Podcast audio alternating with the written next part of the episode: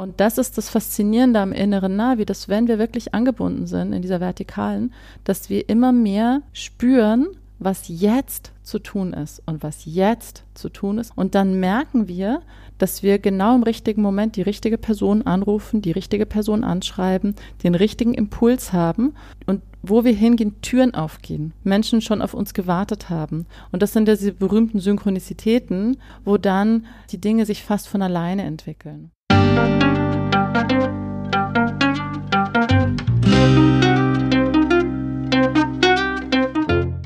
Schön, dass du wieder reinhörst.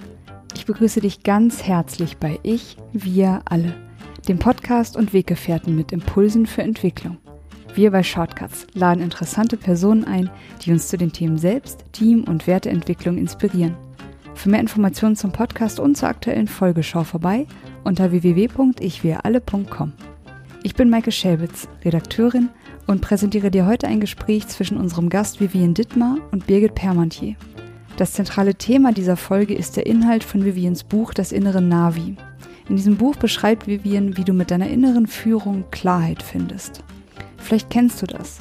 Schwierigkeiten bei der Entscheidungsfindung, Situationen von Orientierungslosigkeit oder das diffuse Gefühl, nicht auf Kurs zu sein. Vivian stellt dir die fünf Disziplinen des Denkens vor. Inspiration, Intuition, Herzintelligenz, Ratio und Absicht. Sie erklärt, wie diese fünf zusammenspielen, wie du sie erkennst und entwickeln kannst. Kurzum, wie du mit diesen fünf Disziplinen des Denkens Klarheit findest. Und jetzt wünsche ich dir ganz viel Inspiration und Freude mit dieser Folge.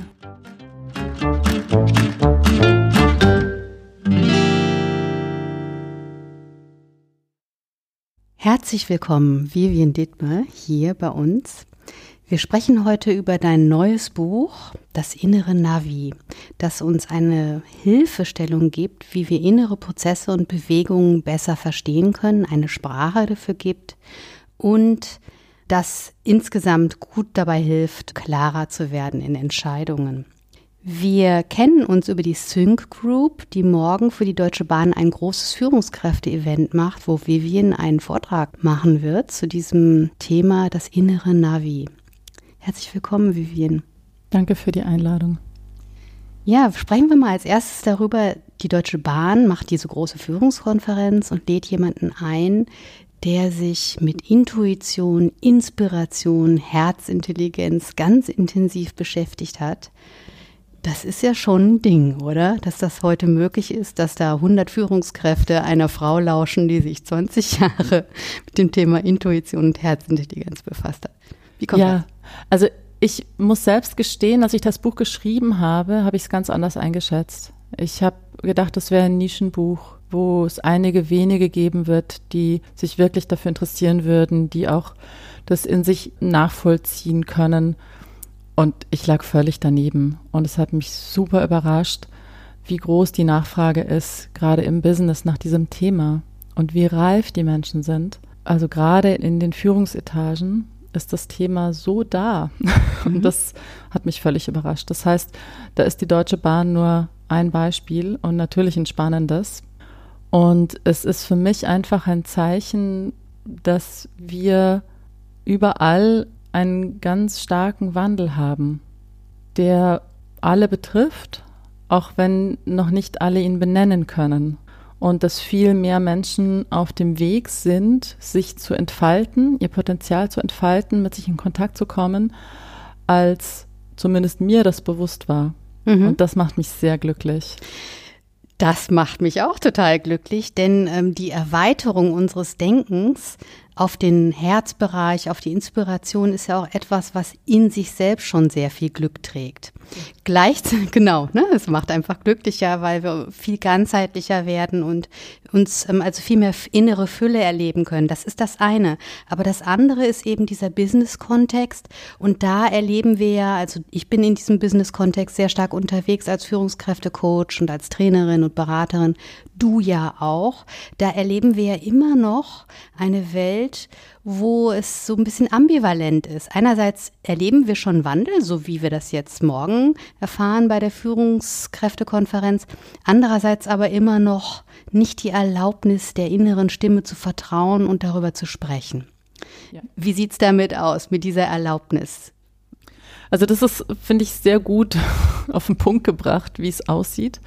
Menschen entwickeln sich, Menschen spüren, dass es Entscheidungsinstanzen gibt, die jenseits der Ratio liegen, also Bauchentscheidungen, Herzentscheidungen, inspirative Eingebungen und Menschen lernen immer mehr diesen zu vertrauen und sind eingebettet in Unternehmenskulturen, wo das immer noch tabu ist. Und das führt dann bei vielen zu so einer Doppelstrategie. Also sie entscheiden intuitiv und argumentieren rational. Und das ist ein zweischneidiges Schwert. Das kann gut funktionieren und geht nach hinten los, wenn ich dann ein Gegenüber habe, das wirklich total rational, also begrenzt ist auf die eigene Ratio und dann genauso geschickt dagegen argumentiert und wir nicht die Ebene wechseln können und wir nicht ehrlich sagen können, ja, ich weiß eigentlich gar nicht, warum aber ich spüre einfach, dass diese Option besser ist. Es gibt Unternehmen und Teams, wo das inzwischen salonfähig ist und leider noch wenige. Das führt eben dann sehr oft zu Konflikten, auch inneren Konflikten und einer Zerrissenheit und einer, ja auch einer Unaufrichtigkeit. Ja, genau. Du hast gerade diesen Begriff Spüren verwendet. Spüren ist ja etwas, was auch in deinem Buch sehr stark auftaucht und du unterscheidest auch zwischen Gefühlen, Emotionen und Spüren. Und ich finde es zum Beispiel eine besondere Stärke deines Buches ist, dass es eine ganz klare Sprache gibt und ein ganz klares Differenzierungsvermögen auch fördert und fordert. Und ich möchte dich bitten, diese drei Begriffe mal kurz zu unterscheiden. Gefühle, Emotionen spüren. Was ist denn das eigentlich? Mhm, ja, gerne. Also ich habe ja, bevor ich das innere Navi geschrieben habe, vier Bücher über Gefühle und Emotionen geschrieben und habe da eben mal die emotionale Ebene aufgedröselt und unterschieden zwischen Gefühlen, die aus dem Moment heraus entstehen, in Bezug zu dem, was jetzt ist. Das heißt, ich habe eine bestimmte Situation, ich sitze dir gegenüber, ich finde das schön, dir gegenüber zu sitzen. Ich finde das richtig, ich freue mich. Und das ist aus dem Moment heraus. Das hat nichts mit der Vergangenheit zu tun. Und im Gegensatz dazu gibt es Emotionen, die in meinem Sprachgebrauch immer emotionale Altlasten sind. Also nicht gefühlte Gefühle aus der Vergangenheit, mhm. wo wir heute wissen, dass die ganz oft in die Gegenwart mit reinspielen und dazu führen, dass wir die Gegenwart verzerrt wahrnehmen und dass wir nicht angemessen agieren in der Gegenwart.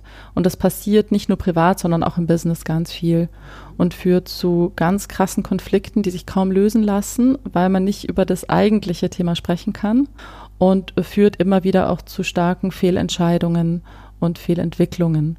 Und deshalb ist das schon mal sehr wichtig, dass wir lernen, das zu differenzieren.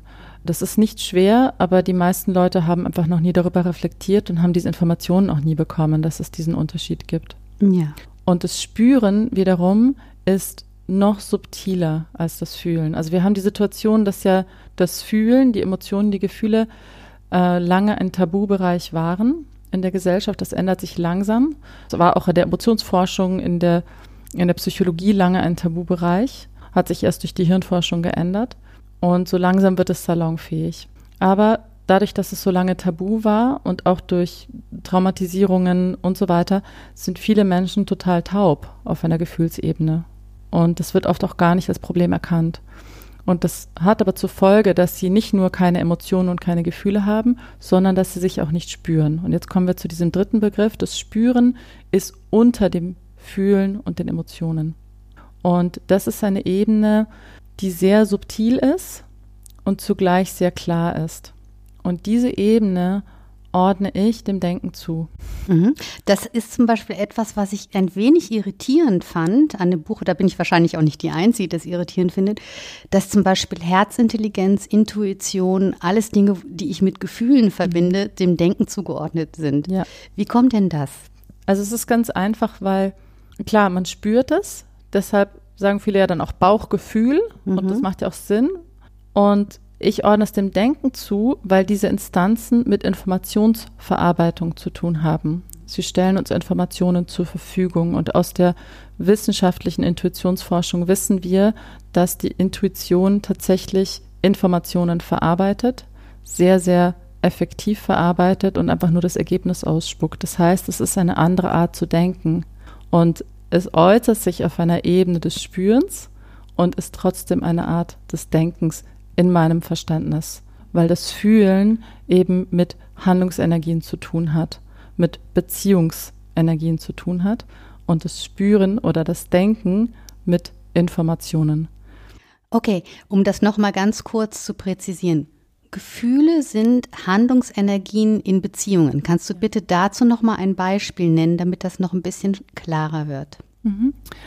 Also ich habe ja vorhin das Beispiel genannt, dass ich mich freue, jetzt hier zu sitzen.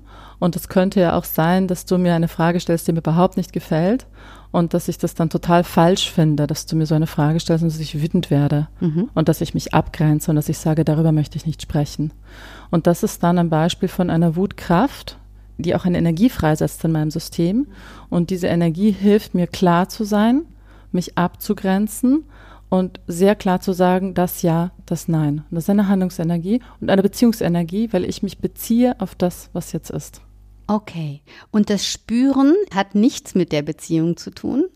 Im Gegensatz? Das Spüren ist meine innere Anbindung an meine wie ich es gerne formuliere, ist, wie das Leben sich jetzt durch mich ausdrücken möchte. Mhm. Was ist jetzt stimmig, was ist jetzt nicht stimmig. Okay. Da tritt ja dann, was wir gemeinhin als Ego bezeichnen, wirklich zur Seite. Ne? Ego ist ja wahrscheinlich auch ein Konglomerat an mhm. teilweise altem Zeug. Genau. Ja, und du sagst ja auch immer wieder, wenn jemand gut aufgeräumt ist, dann ist überhaupt Platz da für Spüren. Genau.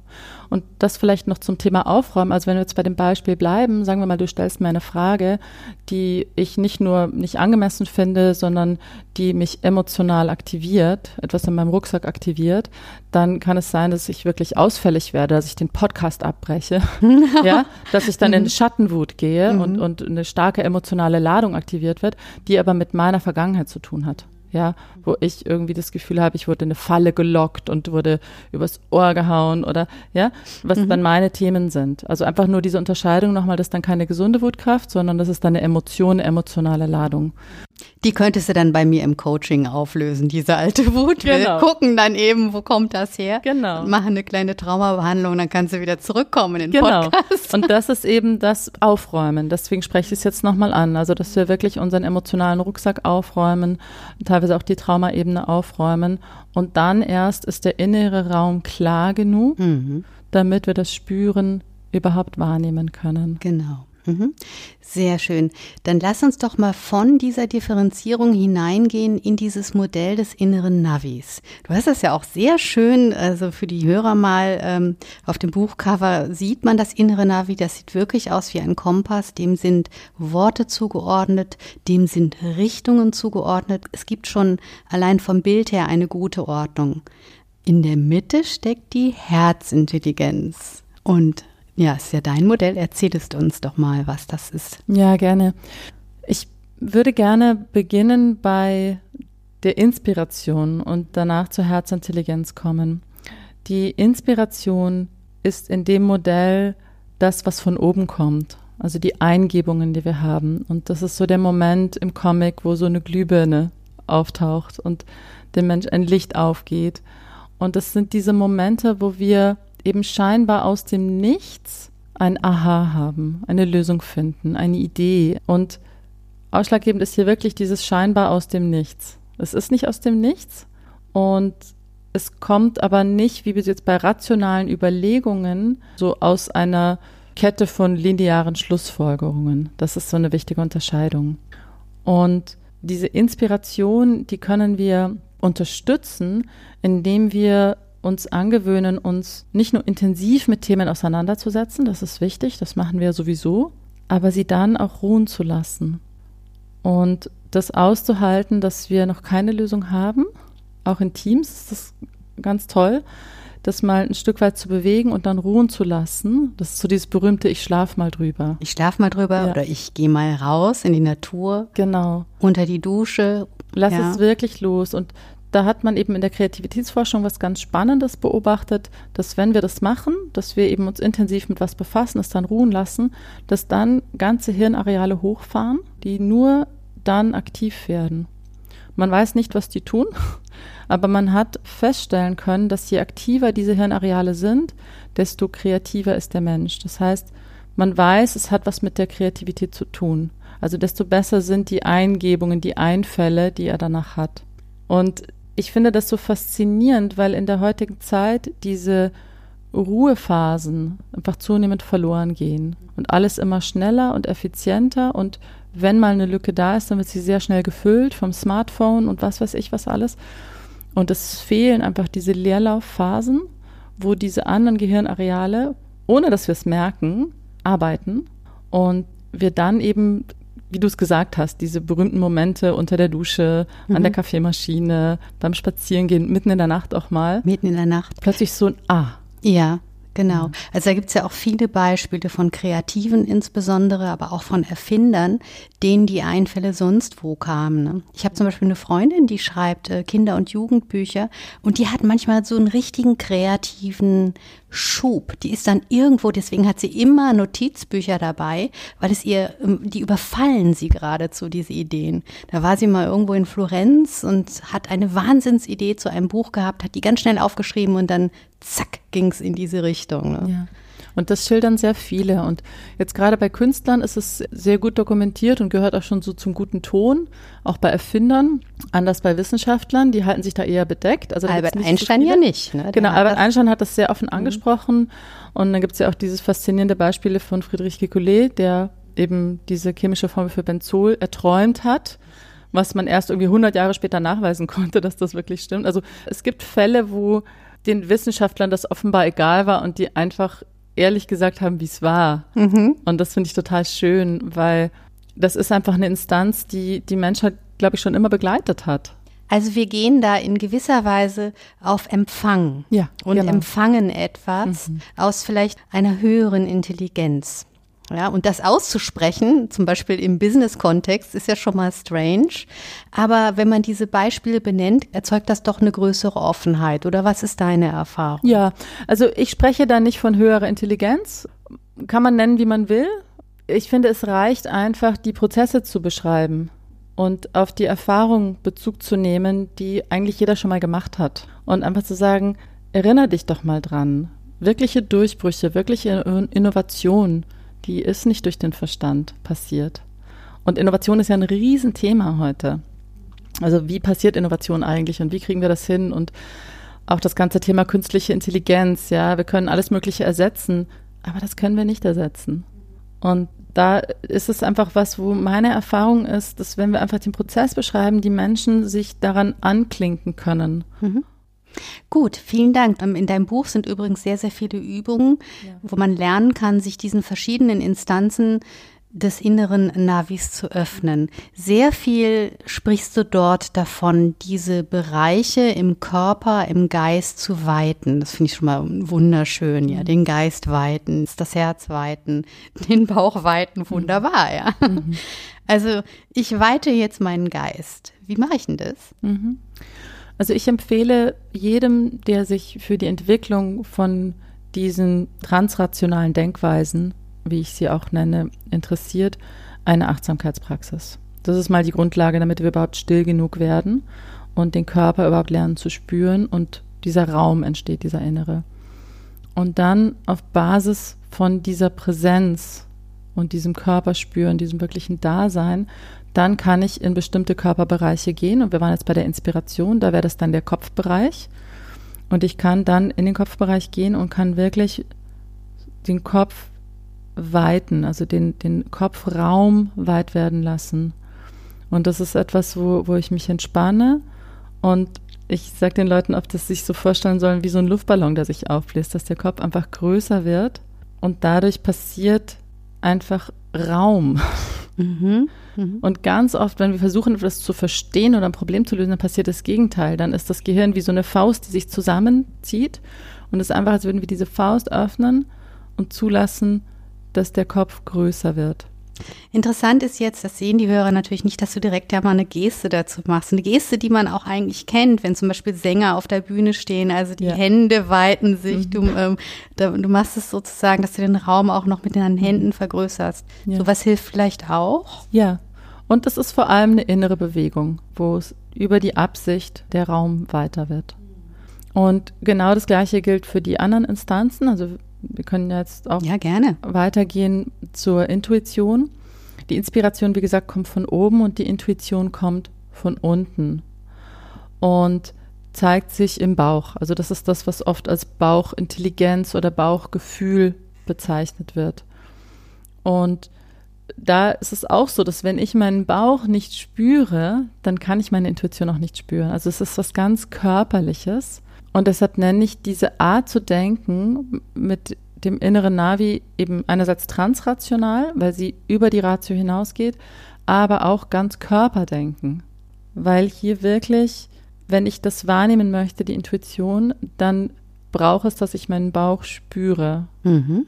Jetzt hältst du zum Beispiel die Hand auf den Bauch und gibst genau. dem Bauch dadurch das Signal, hey, ich höre auf dich. Ja, und es hilft mir auch. Also das kann man wirklich auch ausprobieren, die Hand hinzulegen. Es hilft einfach mal diesen Bereich wahrzunehmen. Und da ist es auch wieder so, bei sehr vielen Menschen ist dieser Bereich angespannt, fast dauer angespannt und dadurch auch blockiert. Ganz oft ist er auch blockiert durch Emotionen und nicht gewürdigte Bedürfnisse. Und da durchlässiger zu werden, sich darin zu üben, wirklich zu spüren, wie fühlt sich mein Bauch gerade an, das immer wieder zu entspannen den Bereich. Und dann auch, wenn ich wirklich meine Intuition befragen möchte, den Bauch weiter werden lassen. Also ähnlich wie beim Kopf vorhin, wirklich tief reinatmen und Raum geben. Und dann entsteht was, wo wir merken, ah ja, da ist ein Resonanzraum. So, so beschreiben das dann viele Leute auch oder so nehmen sie es wahr und merken, ah, da ist ein Resonanzraum und da kann auch diese Information der Intuition sich dann zeigen. Genau. Und wenn wir jetzt mal auf die Qualität der Informationen, die aus dem Bauch kommen, eingehen, die ist ja eine andere Qualität als die Informationen, die aus der Inspiration und aus dem Kopf genau. kommen. Ja, also bei der Inspiration geht es, wie gesagt, um Innovation, um Informationen, wie Neues in die Welt kommt, um Problemlösungen.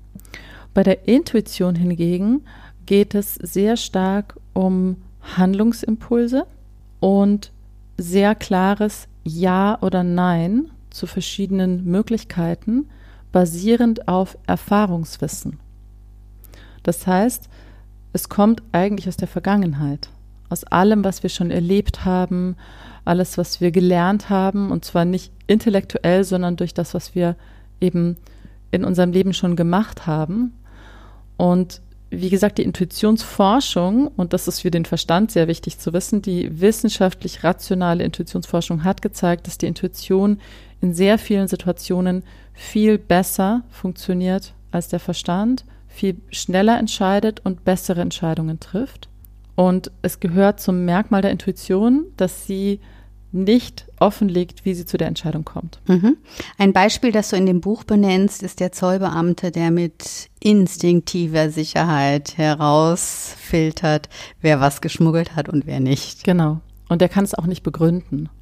Und das ist eine ganz wichtige Information für den Verstand, dass er weiß, das gehört zur Intuition, dass sie es nicht begründet.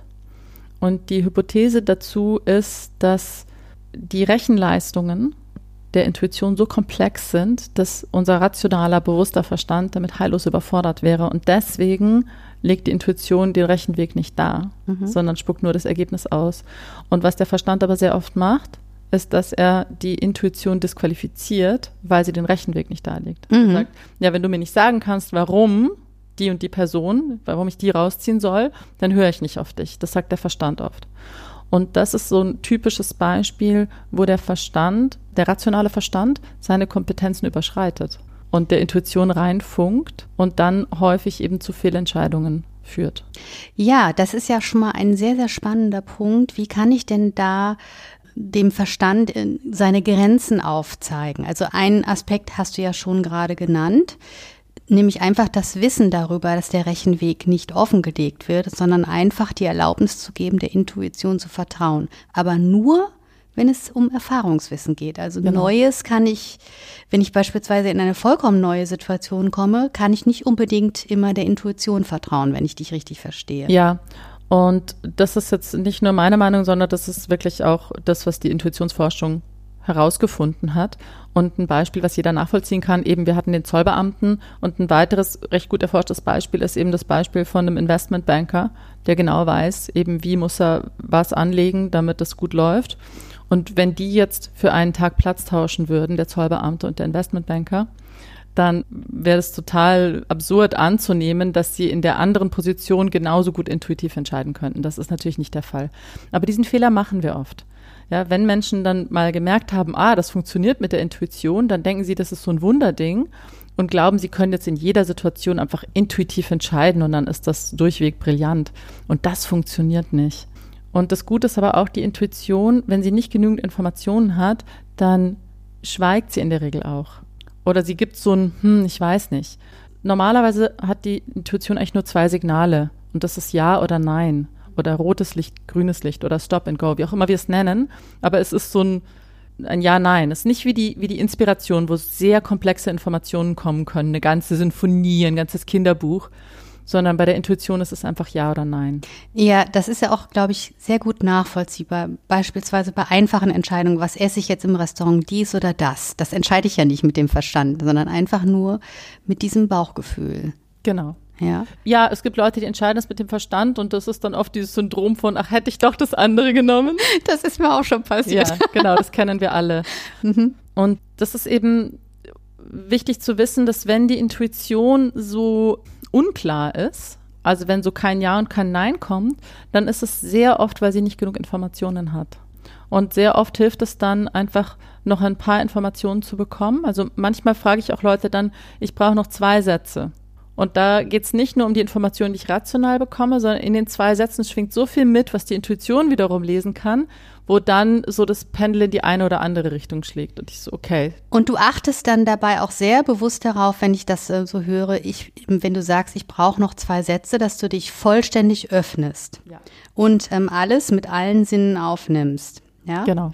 Okay.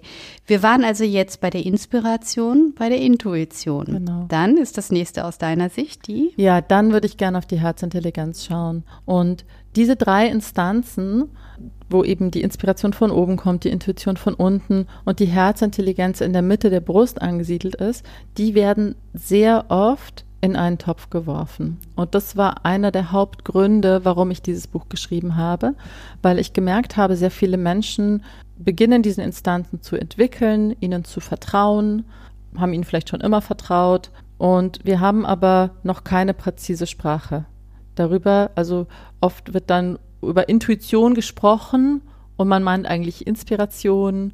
Oder dann heißt es ja, geh, wohin dein Herz dich trägt, folge deinem Herzen. Und das wäre so, als wäre es das Gleiche wie die Intuition. Das stimmt aber gar nicht, weil die Herzintelligenz hat nochmal eine eigene Aufgabe. Und das ist der Sitz von einer kulturunabhängigen Ethik in uns Menschen. Eine Ethik, die jenseits von Moral ist, sondern wo eine Instanz in uns einfach weiß, was gut ist. Ja, das Gute, Wahre, Schöne. Genau. So nennst du es. Und ich fand auch sehr schön, du hast es das Herz genannt, den Wächter der Menschlichkeit. Ja. Und dann hat mich noch etwas sehr berührt in dem Buch. Da hast du nämlich gesagt, wir denken ja immer, das Böse ist irrational. Mhm. In Wahrheit ist das Gute irrational. Kannst du dazu noch mal was sagen, weil das hat ja auch was mit der Herzintelligenz ja. zu tun. Ja, das hat sehr viel damit zu tun. Dieser Satz stammt nicht von mir, sondern den habe ich selber gefunden in einem Interview mit einer KZ-Überlebenden namens Ruth Klüger. Und der Satz hat mich selber total durchgeschüttelt weil in der populären Darstellung ist es meistens umgekehrt. So das Rationale ist gut und das Irrationale, das ist das Böse. Und je mehr ich mich damit befasst habe, also meinem Verstand hat das gar nicht gefallen, diese Aussage. Und dann habe ich gemerkt, ja, also ich würde es jetzt gar nicht irrational nennen, sondern transrational. Und das ist eben diese Instanz des Herzens, die weiß, was gut ist, die kann das nicht begründen. Und das Gute ist deshalb irrational, weil es hat keinen Grund außer sich selbst. Und das ist eben nicht, wie oft, wenn wir etwas tun, was böse ist, vielleicht wenn ich jemanden betrüge, dann hat das ja immer ein Motiv dahinter. Ich sage, mm, ich erzähle ihr das und das jetzt, damit das und das. Also Mhm. das hat eine Linearität. Ja, oder Plan das dann. besonders krass natürlich in der deutschen Geschichte, wenn wir das Dritte Reich anschauen. Also da war ja so viel Linearität und Rationalität, auch viel Prärationalität, klar, aber es war auch ganz viel so Logisches. Und wenn wir wirklich in das Gute gehen und in unser Herz und das Herz einfach sagt, das ist das, was ich machen will, das ist das, was Sinn macht, dann hört auch jedes Warum auf. Warum macht es Sinn? Ja, weil, weil das Herz weiß das. Das Herz weiß, was, was das wahre, Gute und Schöne nährt. Und deshalb ist das Herz auch das Organ für Sinn. Mhm. Und es macht es eben auch unabhängig der Konsequenzen. Also im Buch wird dieses Beispiel beschrieben, dass eine Frau, ich glaube, die Surut Klüber rettet, Genau. auch sich eigentlich in eigene Gefahr begibt, Mhm. aber eben einfach aus so einem ganz freien Herzimpuls heraus. Ja. Und da kommt das her. Ne? Ja. Das ist, glaube ich, heute in dieser Zeit, wo ähm, im Mittelmeer Tausende von Flüchtlingen ertrinken, ist das zum Beispiel etwas, was äh, manche Menschen doch immer noch ruft, glücklicherweise. Ja. Ja. ja, und wo wir auch einen großen Konflikt haben, sehe ich in der Gesellschaft. Also ich erlebe uns in einer tiefen Sinnkrise. Ja. Gerade in den reichen Industrienationen, es geht uns so gut wie noch nie. Wir haben so viele Dinge wie noch nie, wir haben so viel Komfort wie noch nie, so viele Optionen wie noch nie. Und wenn wir aber schauen, wie die psychische Gesundheit sich entwickelt, dann ist die Entwicklung negativ. Mhm. Den Menschen geht es nicht gut. Und das hat für mich ganz viel mit dieser Krise zu tun, die wir haben. Und diese Sinnkrise hat einfach damit zu tun, dass das Herz das Organ für Sinn ist. Und das Herz sagt uns, was Sinn macht. Und wir sind aber eingebettet in ein System und vor allem in ein Wirtschaftssystem, was uns bestraft, wenn wir auf das Herz hören. Weil das Wirtschaftssystem ja auf einem Menschenbild basiert, von einem Menschen ohne Herz. Der Homo economicus handelt streng rational und das bedeutet, Profitorientiert. Mhm. immer auf den eigenen Vorteil bedacht. Und das bedeutet, der hat kein Herz. Das kommt da gar nicht vor in diesem Menschen. Und das ist für uns ein Problem, weil wir haben ein Herz und wir sind alle in irgendeiner Form eingebunden in dieses Wirtschaftssystem. Und das tut uns weh, jeden Tag. Und wir sind jeden Tag in einem Konflikt zwischen, mache ich das, was mein Herz mir sagt, kann ich es mir leisten, was mein Herz mir sagt? Ja, wir wollen ja und müssen hier irgendwie überleben, die Genau. Zahlen, essen und so weiter. Genau. Ja. Und das ist was, worunter wir alle leiden und was ganz wenig wahrgenommen wird. Und das ist etwas, wo ich, wenn ich, ich arbeite auch schon lange mit Unternehmen und mit Führungskräften, gerade in dieser Neuausrichtung von Unternehmen, wirklich hin zu einem sinnstiftenden Unternehmertum, zu einem lebensbejahenden Wirtschaftssystem. Und da erlebe ich diesen Konflikt immer wieder. Und ich erlebe, wie Menschen, eben wenn sie wirklich ihr Herz befragen, so große Sehnsucht haben nach einer Welt, die für alle funktioniert. Und das Herz weiß auch, dass das möglich ist. Wir haben die Ressourcen, wir haben die Kompetenzen, wir haben alles, was es bräuchte. Und dann kommt es aber immer wieder auf die Zahlen, auf die Notwendigkeit zu wachsen und so weiter und so fort. Und dann wird das Herz weggesperrt. Und das ist so krass, das immer wieder zu erleben. Und dieser Moment tut weh, weil das Herz ja trotzdem da ist. Ja, das ist ja auch so. Häufig ähm, gibt es so eine rationalistische Zielorientierung eben auf Wachstum, auf bestimmte Zahlen hin, die zu dieser Taubheit führen, wie du das ähm, gerade so gut beschrieben hast. Da gibt's ja noch eine andere Instanz in diesem inneren Navi, die da helfen kann. Und das ist die Absicht. Die Absicht, genau. Das ist die vierte transrationale Instanz.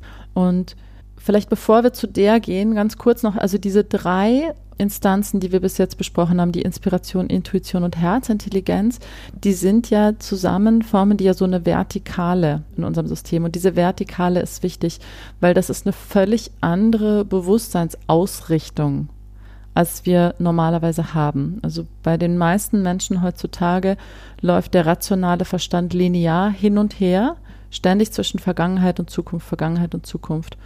Und dieses ständige Hin und Her führt dazu, dass wir sehr oft nicht präsent sind.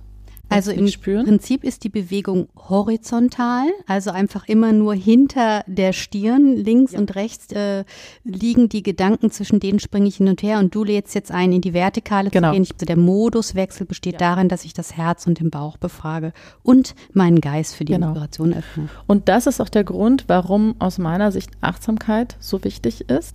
Auch im Unternehmensalltag und warum es so zielführend ist, immer wieder innezuhalten und zu entschleunigen. Es ist ja auch, glaube ich, so in meiner eigenen Beobachtung, dass Aufmerksamkeit und Konzentration häufig nicht durch die Absicht geführt wird, sondern einfach passiert. Wir folgen unbewusst irgendwelchen Ablenkungen. Hier Facebook, da Twitter und so weiter. Und wir, wir richten uns eigentlich nicht richtig aus. Ja. Was will ich denn jetzt eigentlich? Was ist jetzt hier meine Absicht? Genau. Da, zur Absicht komme ich gleich. Vielleicht nochmal ganz kurz mit dieser vertikalen. Es ist was du beschreibst, das ist, ist ja ein sehr weit verbreitetes Problem, dieses ständige Abgelenktsein, dieses nicht wirklich Dasein. Und das wird oft noch bestärkt durch diese ständige Hetze, dieses Gefühl, keine Zeit zu haben. Alles geht immer schneller, die Maschinen gehen immer schneller und wir jagen dem hinterher. Und durch diesen ständigen Zeitdruck wird diese horizontale Bewegung vom Verstand noch enorm befördert. Und dadurch wird oft eine hohe Effizienz erreicht, weil ganz schnell, schnell, schnell, schnell, schnell, schnell, aber keine Effektivität, weil wir nicht da sind, um zu spüren, jetzt das. Und das ist so wichtig zu verstehen. Wenn wir sagen, wir tun eine Woche auf Hochtouren arbeiten, volle Pulle, aber wir sind nicht wirklich da, dann kann diese Woche einfach für den Ofen sein. Das mhm. wissen wir. Und wenn wir aber in dieser Woche vielleicht wirklich da sind und eine Sache machen, aber im richtigen Moment und die richtige Sache, dann kann das viel, viel effektiver sein und viel wirkungsvoller sein. Und das ist das Faszinierende am inneren Navi, dass wenn wir wirklich angebunden sind in dieser Vertikalen, dass wir immer mehr spüren, was jetzt zu tun ist und was jetzt zu tun ist und was jetzt zu tun ist. Und dann merken wir, dass wir genau im richtigen Moment die richtige Person anrufen, die richtige Person anschreiben, den richtigen Impuls haben und wo wir hingehen, Türen aufgehen, Menschen schon auf uns gewartet haben. Und das sind ja diese berühmten Synchronizitäten, mhm. wo dann die Dinge sich fast von alleine entwickeln. Und das ist mir so wichtig zu betonen, weil ich sehe eben, also auch zum Beispiel, was das Thema Klimawandel betrifft, sehe ich eine wahnsinnige Panik und wir haben keine Zeit und wir müssen schnell, schnell, schnell, schnell, schnell. Und ich beobachte, dass wir in dem Modus einfach mehr von dem Gleichen machen und nicht wirklich den Wandel hinkriegen, den es braucht. Und das ist eben diese Verbindung auch von innerem und äußerem Wandel. Und jetzt mag ich gerne über die Absicht sprechen. Ja, okay. Also die Absicht ist ja noch eine weitere Komponente in deinem Navi, was also auch noch mal eine Ausrichtung gibt hin zum Beispiel zum wahren Schönen und Guten oder ähm, zu einer Mission, die ich mir setze für mein eigenes Leben und Wirken. Ähm, ja, vielleicht gehst du noch mal darauf ein, was mhm. das für dich noch tiefer bedeutet. Ja, gerne. Also die Absicht gibt mir Ausrichtung und ich vergleiche das sehr gerne mit einem Pfeil, den ich in eine bestimmte Richtung abschicken kann. Und idealerweise ist dieser Pfeil wiederum angebunden an diese vertikale Ausrichtung. Das heißt, er ist angebunden an meine Inspiration, an meine Intuition, an meine Herzintelligenz, ist davon informiert und dann hat er wirklich Kraft, weil ich dann mich ausrichte auf was, was es jetzt braucht. Mhm. Sag doch dazu mal bitte ein Beispiel, ein konkretes, ja. um das zu verstehen. Also es, es kann zum Beispiel sein, bei mir ist es zum Beispiel gerade so, dass ich in den letzten Monaten sehr, sehr tief einfach in mein Herz gelauscht habe und gemerkt habe, da gibt es noch eine tiefere Sehnsucht von dem, was ich gerne tun möchte. Und je mehr ich da gelauscht habe, desto mehr hat die sich konkretisiert und es ist wirklich der Wunsch, auf einer ganz konkret praktischen Ebene zur ökologischen Heilung der Erde beizutragen, Heilung der Ökosysteme und zwar durch Bäume pflanzen. Und dann spüre ich so, wie diese Sehnsucht in meinem Herzen da ist. Und dann schaue ich, was sagt die Inspiration dazu? Was für Informationen hat sie? Was für Bilder tauchen auf? Und da waren schon ganz viele Ideen, die gekommen sind, Bilder, wie das aussehen könnte. Und dann befrage ich auch die Intuition. Was sind die Handlungsimpulse? Und warte auch auf den Moment, wann es reif ist. Und da sind bestimmte Aktionen schon gesetzt worden und auf andere warte ich noch. Und ich bin jetzt in einem Prozess, wo ich mich gerade ausrichte auf dieses Thema Bäume pflanzen und noch dabei bin zu prüfen, worauf richte ich mich aus. Ja, richte ich mich darauf aus, eine Million Bäume zu pflanzen? Ja, und dann merke ich, wow, das, das ist ja, das kam von der Inspiration. Und die Intuition ist noch so, wow, ich weiß nicht, ob wir das schaffen, ja, mit den Ressourcen, die da sind. Das ist oft so der Abgleich auch. Und ich, ich habe den Pfeil ja auf meinen Bogen gespannt und bin dabei, aber er ist noch nicht, ich habe ihn noch nicht losgeschickt, ja. Und vielleicht werden es auch erstmal 100.000 Bäume, mhm, ja. Immerhin. Einer ist auch schon gut. Genau. Ich habe letztes sowieso. Jahr einen gepflanzt. Und, und das ist so ein Beispiel, wo eben das aus der Vertikalen kommt, aus dem Leben kommt und dadurch schon jetzt, also was ich schon jetzt angefangen habe, eben in die Wege zu leiten, äh, war es eben schon so, dass Türen offen waren, dass Resonanz da war, dass überall, wo ich drüber spreche, Menschen sagen, ja, genau das. Und überall fangen Leute gerade an, sich mit dem Thema zu beschäftigen. Ja. Ja, weil Mhm. es wirklich aus dem Leben kommt. Absolut. Der Ruf kommt. Genau. Ne, der Erde. Ja, genau.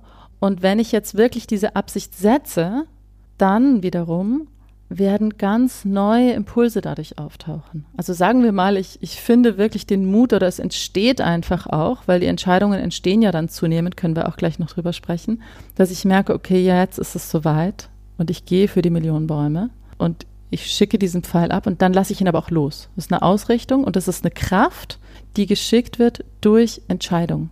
Dass ich sage, das ist jetzt meine Ausrichtung, dafür gehe ich. Und das wiederum generiert dann ganz andere Impulse aus der Intuition, ganz andere Eingebungen aus der Inspiration. Weil du diese Ausrichtung hast, in dir reifen, entstehen lassen und dann abgeschickt hast. Genau. Ich kann auch anders eine Absicht schicken, ohne dass das so in mir reift. Und dann kann das eben oft äh, passieren, dass es nicht angebunden ist und ich merke, es trifft nicht auf Resonanz, es ist nicht der richtige Zeitpunkt. Und das passiert oft, wenn wir zum Beispiel, du hast vorhin von Ego gesprochen, wenn ich einfach aus dem Ego heraus was entscheide und sage, ich will jetzt eine Million Euro verdienen, könnte ich mir auch darauf ausrichten, ja. Und es kommt einfach aus dem Ego-Wunsch, aus einer Kompensation. Ich will irgendwie einfach mal so richtig erfolgreich sein und einfach ja, keine Ahnung, mir einen Porsche kaufen oder keine Ahnung, was ich machen will. Und dann richte ich mich darauf aus und dann kommen natürlich andere Impulse. Und bei mir zumindest wäre es so, wenn ich mein Herz befragen würde, würde mein Herz wahrscheinlich sagen, "Mm, nee, eigentlich, mm, nee. ja? Aber, und das ist das Wichtige, finde ich, zu verstehen, die Intuition und die Inspiration sind in meiner Wahrnehmung amoralisch. Das heißt, wenn ich es versäume, mein Herz zu befragen, wenn ich vielleicht gar nicht weiß, dass es eine Herzintelligenz gibt, und das ist ja bei vielen Leuten so, dann tun wir eben aus dem Bauch heraus was entscheiden, vielleicht auch aus den Emotionen, die da sind, den Traumata, den nicht gewürdigten Bedürfnissen, ja, und sagen so, ich muss jetzt hier mal einen großen Macker machen, ja, ich gehe jetzt für die Million und richte mich aus, das Herz weint. Und Sehr interessant ist auch, Vivian, dass du in dem Buch gesagt hast, das Herz möchte befragt werden. das meine ich. Das heißt, ähm, dass es nicht einfach sich einschaltet in den Entscheidungsprozess, sondern ich, es erfordert einen bewussten Akt, mich meinem Herzen zuzuwenden und zu fragen, was hältst du eigentlich davon? Genau. Mhm. Und das war für mich ein ganz wichtiges Lernen. Mhm. Das zu lernen, zu verstehen, okay, ich kann vielleicht, wie gesagt, wirklich aus dem Bauch heraus einen Impuls haben, der sagt, ja, wir gehen jetzt dafür eben, ich bleibe jetzt mal bei dem Beispiel eine Million Euro. Und wenn ich aber dann wirklich in mich gehe und mein Herz befrage und dann spüre, mein Herz hat keine Freude damit, es gibt meinem Herzen keinen Sinn, dann kann ich beginnen, auf mein Herz zu lauschen. Aber wenn ich das nicht mache, dann kann ich total an meinem Herzen vorbei agieren. Und das ist eben das, was ich viel beobachte in der Gesellschaft, weshalb so eine Sinnkrise da ist. Hm. Da ist sicherlich was dran. Vor allen Dingen, weil diese Herzintelligenz oder das Herz ja auch wirklich mit was viel, viel Größerem verbunden ist. Also wir können eigentlich, wenn wir das Herz befragen, können wir eigentlich kaum etwas machen, was anderen schadet oder der Welt schadet. Das, das macht es einfach nicht mit uns, weil wir die Welt sind und weil Genau. wir die anderen sind. Da tun wir uns selbst weh. Also das ist jedenfalls meine Erfahrung. Tue ich jemand anderen weh, dann tue ich mir eigentlich Genau. selbst weh. Und das Herz weiß das, das Herz Mhm. spürt das, ja. Und vielleicht um das Bild rund zu machen, also wir haben jetzt eben gesprochen über diese vier transrationalen Instanzen und da gehört einfach die fünfte Instanz noch dazu und das ist die Ratio, die für mich ganz wichtig ist. Also es geht für mich nicht darum, jetzt nur noch ins Spüren und impulsiv zu handeln, sondern es geht wirklich darum, dass die Ratio lernt, diese anderen Instanzen wahrzunehmen, zu befragen, zu würdigen, auch die Aufgaben abzugeben, mit denen die Ratio überfordert ist. Zum Beispiel Entscheidungsfindung ist die Ratio oft heillos überfordert, weil sie kann sich für alles tausend Gründe überlegen. Wenn sie weiß, ah, ich kann die Intuition befragen, ist sie total entlastet. Genauso die Frage nach dem, was ist jetzt richtig. Ja, das ist, oft kann der Verstand ja da ganz große Kreise drehen und ja, ist das jetzt richtig, ist das jetzt falsch und, und man fragt das Herz und das Herz weiß sofort, nein, das machst du nicht. ja. Ohne Diskussion, völlig klar. Und genauso auch mit der Innovation. Und diese Schnittstelle ist wichtig, weil wenn wir die Ratio komplett vergessen, dann funktioniert es auch nicht. Weil die Ratio sehr, sehr gut ist in dem Abgleich mit Zeit und Raum, mit Logistik. Mit dem Irdischen. Mit dem Irdischen, genau. Also Newtonsche Physik. So. Mhm. Wie funktioniert es jetzt? Ganz praktisch. Mhm. Und dieser Abgleich ist sehr wichtig. Und wenn Menschen das außer Acht lassen, und das passiert oft ganz, wenn sie die anderen Instanzen neu entdecken, dann, dann gibt es so eine Pendelbewegung, ja. Also jetzt genau. immer rational gewesen und jetzt mal rein ins Gefühl und dann genau. merkt man, oh, das ist auch nicht so ganz im Balance. Ja. ja, und dann merkt man einfach, es funktioniert nicht. Also Projekte scheitern, die Leute, die, die Dinge kommen nicht auf den Boden. Es ist nicht, ja, es ist nicht auf der Erde. Mhm. Genau. Mhm. Also jetzt hast du dein inneres Navi uns erklärt mit der Inspiration, der Ratio, der Herzintelligenz in der Mitte, der Intuition im Bauch und der Absicht. Und jetzt kommen wir mal dazu, wie das alles zusammenspielt beim Thema Entscheidungsfindung, denn darum geht es ja, nicht nur im privaten, sondern auch im Businessleben. Und du sagst ja auch so schön, je mehr und je tiefer man sich damit beschäftigt und befasst, desto mehr nimmt man wahr, dass Entscheidungen nicht gefällt werden, sondern sie fallen einfach. Und es gibt niemanden, der sie fällt. Wie ist das zu verstehen? Was ist deine Beobachtung? Die Beobachtung ist, dass je mehr wir uns öffnen für diese Instanzen, desto mehr ist es ein Lauschen was will jetzt geschehen, was steht jetzt an und desto weniger ist es ein, was will ich denn jetzt? Und ich spreche da auch gerne von so einem transpersonalen Willen, der also vor allem, wenn wir die Intuition sehr gut entwickeln und da tief reingehen, dann erleben Menschen etwas, wo sie merken, ah, das ist gar nicht das, was ich will, sondern es will. Und sie können es gar nicht benennen, was ist denn dieses Es? Ja, es ist das Leben, vielleicht sagen manche, es ist der liebe Gott, keine Ahnung. Aber es ist eine klare Wahrnehmung davon, das will jetzt. Also es ist ein Impuls, zum Beispiel zu einer bestimmten Veranstaltung zu fahren. Und der ist sehr klar. Und äh, der Kopf sagt, nee. Und überhaupt, also wenn man dann die Bedürfnisebene fragt, dann ist sie, nee, eigentlich würde ich viel lieber zu Hause bleiben an dem Wochenende und mir mal gemütlich machen, mal Pause machen. Und der Impuls ist aber sehr klar, dahin fahren. Und das ist so ein Beispiel von, was viele Leute kennen. Es ist nicht mein persönlicher Wunsch, sondern es will. Und dann fährt man hin und dann merkt man, ah, okay, und deswegen, ja. Jetzt ist aber auch was ganz Wichtiges hier benannt worden von dir. Das eine ist, dass der Impuls kommt und das andere ist ja dem auch zu folgen. Genau. Ja, also das heißt, ich kriege ja immer mehr Vertrauen in Intuition, Inspiration, Herzintelligenz, wenn ich diesen Impulsen folge und wenn ich sie eben nicht mit meinen rationalen Zweifeln wieder überdecke. Wie kann mir das denn helfen? Welche Instrumente helfen da? Einfache Instrumente, mhm. dass ich mir die Erlaubnis gebe, tatsächlich diese Instanzen nicht nur zu befragen, sondern wirklich dem zu folgen, ja. jenseits aller mhm. rationalen mhm.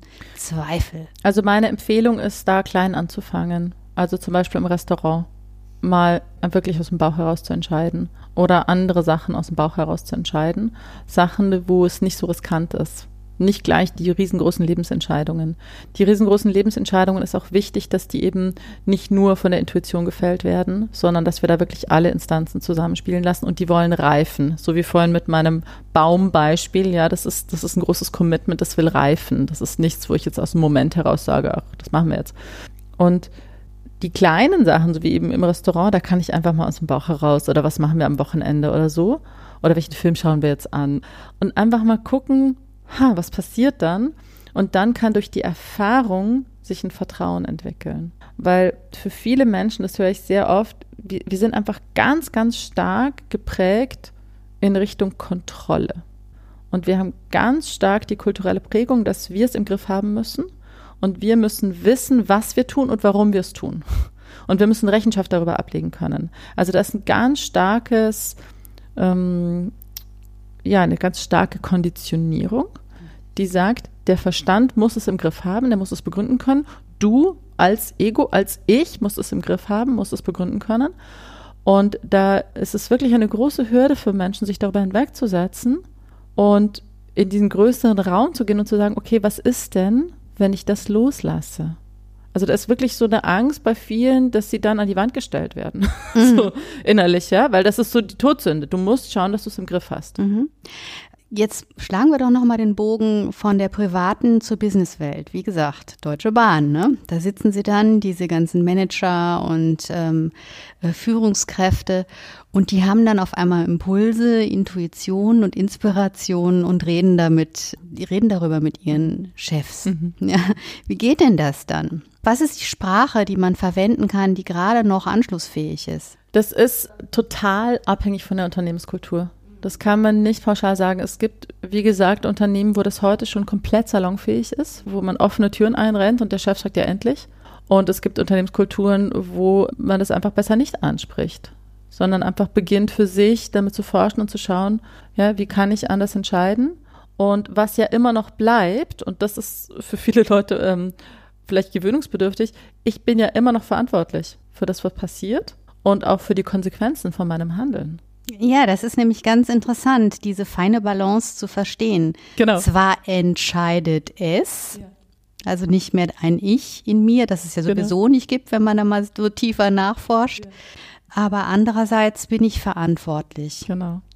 Und da finde ich es sehr wichtig, und das thematisiere ich ja auch in dem Buch, dass wir das Thema Verantwortung auch nochmal neu anschauen. Also wir definieren ja Verantwortung sehr häufig als Schuld. Und äh, wenn wir neu hingucken, dann ist es einfach die Bereitschaft zu antworten.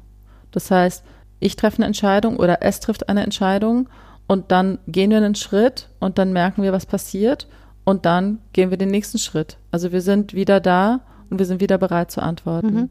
Das, was du jetzt auch ähm, sagst, das ist ja unglaublich, sagen wir mal, passt ja sehr, sehr gut zu der New Work-Kultur, dem Agilen, dem Schritt für Schritt gehen, einfach was auszuprobieren, prototypisieren und mal gucken, wie das so antwortet, wie ja. das System so antwortet. Ja. Und ich meine, wenn ich so gucke in die Unternehmen, die eben so in Richtung New Work gehen wollen oder überhaupt, die einfach merken, so es braucht Innovation, es braucht Entwicklung, die haben eigentlich nicht das Problem, dass ihre Führungskräfte und Mitarbeiter wild in der Gegend herumtun, sondern die haben eher das Problem, dass die Leute nicht mehr entscheidungsfreudig sind und dass die Leute zu wenig ausprobieren. Das ist meine Beobachtung. Dass es einfach sehr große Hemmungen gibt überhaupt ins Tun zu gehen und große Angst gibt, Entscheidungen zu treffen. Und ich glaube, das hat eben damit zu tun, dass wir in so einer komplexen Zeit leben, in so einer schnelllebigen Zeit. Dieses Schlagwort VUCA ist ja überall, wo einfach die Leute wissen, dass sie rein rational das nicht überblicken können und nicht in der Lage sind, die richtige Entscheidung zu treffen. Ähm, ja, einmal, weil sie dieses innere Navi noch nicht kennen Eben. und ähm, anwenden können, das ist das eine, aber auch, weil äh, Verantwortung ja auch negative Konsequenzen haben kann. Ganz realistisch, ganz real. Genau. Und dann ist es aber fatal, wenn wir verharren in einem Weltbild, in einer Denke, in einem System, wo wir eben alles rational begründen können müssen und dann eben, wenn ich es rational begründen kann, dann kann ich auch den größten Mist bauen, aber ich kann ja dann sagen, ja, ich kann mich ja berufen auf diese und jene Studie oder die und die Berater haben das gesagt und so weiter, aber trotzdem ist es Mist. Also, und da, das ist ein sehr, sehr schwieriger Punkt, tatsächlich, weil es braucht wieder den Menschen, der sich hinstellt und den Mut hat, auf sich zu hören. Wo sitzt denn der Mut, Vivian? Im Herzen. ja, das ist ja auch im Wort drin. Also das englische Wort Courage oder auch das Wort Courage, da steckt ja das Wort Herz drin. Coeur. Mhm. Ja. Also ist doch irgendwie, du sagst ja, ähm, im inneren Team dieses Navigationssystems gibt es keine echte Führung, Führungskraft, aber am ehesten ist es doch dann wohl das Herz. Es gibt in meiner Wahrnehmung keine Führung im inneren Team. Es gibt situative Führung. Mhm. Also mal führt das Herz, mal führt der Bauch, mal führt die Ratio, mal führt die Absicht, mal führt die Inspiration. Es gibt verschiedene Veto-Instanzen, also wo verschiedene Instanzen oder Teammitglieder im inneren Team eben das Recht haben, ein Veto einzulegen, was bestimmte Bereiche betrifft. Und das ist eben beim Herz natürlich der Bereich Ethik. Da hat es einfach ein Vetorecht oder idealerweise ein Vetorecht. Und bei der Intuition ist es das Thema Handlungsenergie. Also ist jetzt Handlungsenergie da dafür? Gibt es einen Handlungsimpuls dafür, dass es umgesetzt werden kann? Wenn der nicht da ist, ist meine strikte Praxis, es nicht zu machen. In dem Moment. Und dann zu schauen, was braucht es noch, damit der kommt. Und es hat sich immer gezeigt, dass das, dass es gut war, dem zu vertrauen. Ne? Mhm, genau, die Grundlage von all dem ist eigentlich die Entwicklung von Bewusstheit. Denn wenn genau. ich ähm, keine Bewusstheit habe, kann ich auch keine Impulse wahrnehmen, ja. sei es aus noch irgendeinem mhm. Bereich. Also kommen wir wieder zurück zur Meditations- und Achtsamkeitspraxis. Mhm. Und ich schaue jetzt mal gerade, gibt es noch irgendetwas, was dir ganz wichtig ist, eine Botschaft, die du noch senden möchtest zum Abschluss, die noch nicht gesendet wurde? Ja, ich würde, glaube ich, einfach gerne noch die dritte Vetomacht ansprechen, die Ratio, weil die eben dann oft zu kurz kommt, wenn wir anfangen, uns in diese Bereiche vorzuwagen. Und die hat für mich auf jeden Fall ein Vetorecht, was die praktische Umsetzbarkeit betrifft. Und das heißt bei allen drei Instanzen nicht, dass sie jetzt ein Anliegen sofort einfach in die Tonne kloppen können, aber wenn die Ratio wirklich sagt, Moment, so klappt das nicht, wir haben hier entweder ein Budgetproblem oder ein zeitliches Problem oder ein Ressourcenproblem oder was auch immer, dann heißt es erstmal, dass es so nicht vorangehen kann, auch wenn die Intuition ja sagt. Und dann wäre zum Beispiel ein guter Schritt, nochmal die Inspiration zu befragen. Was weiß sie denn darüber, wie wir es doch machen könnten? Ja, also dass man dann nochmal eine Runde dreht und schaut, wie muss die Entscheidung oder das Projekt oder der, der nächste Schritt angepasst werden, sodass die Ratio ihr Veto zurücknimmt zum Beispiel. Und genauso bei der Intuition oder beim Herzen. Die Inspiration und die Absicht haben kein Vetorecht, weil sie andere Funktionen haben. Ich finde es unglaublich faszinierend, mit welcher Klarheit und Differenziertheit du über diese Instanzen sprichst. Und ich glaube, es wäre wirklich gut, diese Sprache in die Welt zu bringen. Und dafür ist dieser Podcast ein, ja, wie soll ich sagen, eine gute Gelegenheit. Mhm. Ich danke dir für den Besuch hier. Ja, Danke. Es war echt ein Gespräch. schönes Gespräch. Ja. Vielen, vielen Dank.